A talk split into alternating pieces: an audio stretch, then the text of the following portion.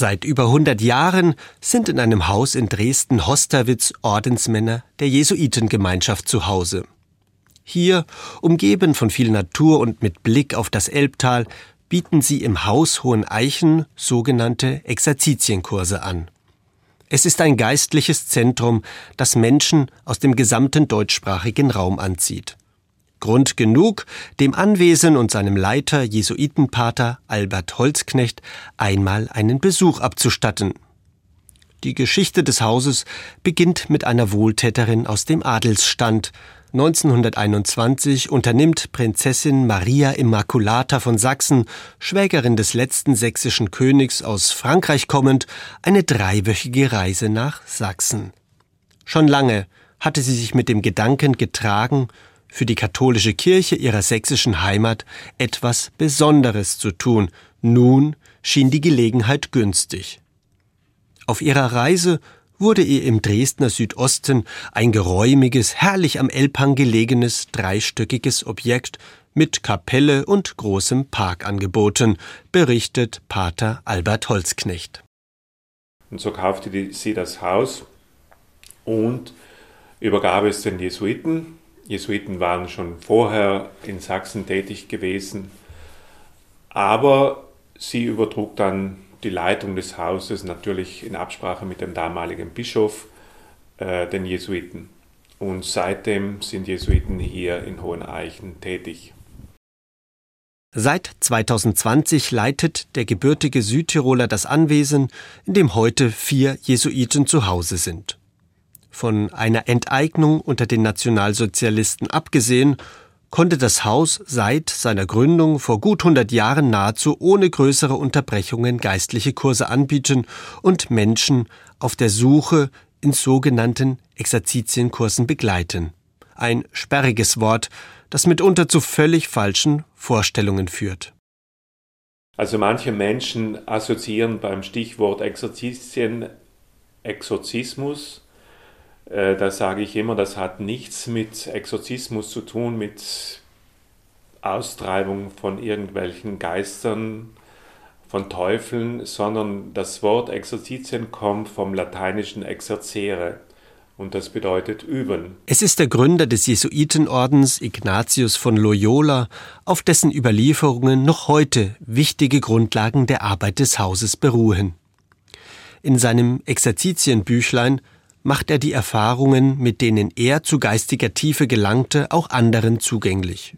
Von körperlichen Übungen, etwa Wandern und Spazieren ausgehend, spricht er darin von geistlichen Übungen. Beten, sich besinnen.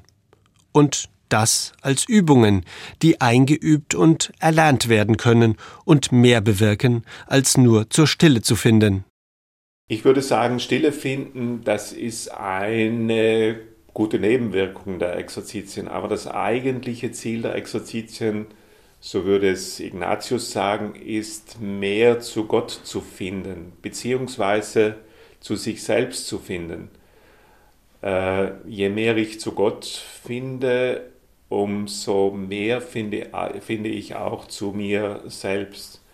Oder anders ausgedrückt, äh, sein Leben zu ordnen mehr Ordnung in sein eigenes Leben äh, reinzubringen. Dazu ist Stille und ich denke, dass Hoheneichen hier dazu ein guter Ort ist, um Stille zu finden, Stille eine wichtige Voraussetzung. Während die Exerzitien des Ordensgründers Ignatius von Loyola in ihrer Vollversion ganze vier Wochen in Anspruch nehmen, sind die Einstiegsangebote im Haus Hohen Eichen auch für Menschen geeignet, die sich erst einmal behutsam dem Thema nähern wollen. Innerhalb von drei bis vier Tagen stehen dann wesentliche Elemente auf der Tagesordnung. Zum Beispiel, wie man eine ignatianische Schriftbetrachtung macht, erklärt Pater Albert Holzknecht. Ignatius legte großen Wert darauf, sich äh, in eine Szene hineinzuversetzen, versuchen, äh, seine Fantasie walten zu lassen und, äh, wie gesagt, nicht bloß Zuschauer zu bleiben, sondern in eine biblische Szene reinzugehen. Wie geht es mir dabei? Was nehme ich da wahr, wenn ich mir vorstelle, ich bin da Teil einer Szene. Ich bin da mittendrin. Ein anderes wichtiges Element ist der Tagesrückblick. Für Ignatius war dieser Tagesrückblick die wichtigste Viertelstunde des Tages, dass man sich also am Abend noch einmal Zeit nimmt, auf den Tag zurückzublicken. Das heißt, dass ich versuche, liebend mit liebenden Augen noch einmal auf den Tag zurückzublicken, zu gucken, was war für mich heute besonders wichtig, wofür bin ich dankbar, was lief auch daneben und das vor Gott da sein zu lassen, ohne gleich zu werten. Ein Element, das die Teilnehmer anschließend häufig auch gut in ihr tägliches Leben integrieren können. Das wäre eine gute Frucht, sage ich mal, von Exerzitien oder auch von Einstiegsexerzitien, so etwas in den Alltag dann mitzunehmen. Sich einfach am Abend noch einmal fünf oder zehn Minuten Zeit zu nehmen, auf den Tag zurückzublicken und vielleicht da auch ja in eine Haltung der Dankbarkeit hineinzuwachsen. Wer zum ersten Mal einen Exerzitienkurs besucht, wird häufig in einer kleinen Gruppe den Einstieg wagen. Zentrales Element dabei die Auseinandersetzung mit einem Bibeltext oder auch einem Gemälde. Doch zunächst einmal gilt es, bei sich anzukommen, ruhig zu werden, sich selbst wahrzunehmen. Auch das wird mit Übungen unterstützt. Und dann gibt es ein kurzes Gebet, dann wird der Text gelesen und dann erfolgt die Einladung, sich in die Szene hinein zu versetzen. Und dann gibt es sicher auch eine Stille, äh, in der man den Text auf sich wirken lassen kann und anschließend dann ein Austausch über das, was einen da bewegt hat, was einem aufgegangen ist. Zum Tagesablauf der Exerzitien als Form des geistlichen Suchens gehören die Feier des Gottesdienstes und das Gebet dazu. Dennoch, sagt Pater Albert Holzknecht, zwar zählen Christen unterschiedlicher Konfessionen zum festen Besucherstamm. Es ist aber nicht Voraussetzung, dass jemand Christ oder Christin ist. Auch wenn jemand ohne Bekenntnis ist, kann er an oder sie an Exerzitien teilnehmen. Wichtig scheint mir die Bereitschaft, sich einzulassen, die Bereitschaft, ja auch in die Stille zu gehen und auch einmal alle Social Media, sprich Handy, Laptop und andere Dinge, die elektronischen Mittel einmal beiseite zu lassen. Wer das Programm des Dresdner Exerzitienhauses studiert, stößt auf eine breite Vielfalt die durch die Einbindung externer Kursleiter erreicht wird. So gibt es auch ein Zen-Wochenende, Fasten mit Yoga, Meditation und Bogenschießen, einen Ikonenkurs, Schnupperpilgern. Trends kann Pater Holzknecht dabei nicht ausmachen, eher eine allgemeine Beobachtung. Ich habe den Eindruck, dass die Menschen, die hierher kommen, primär kommen, um zunächst einmal äh, in die Stille zu kommen.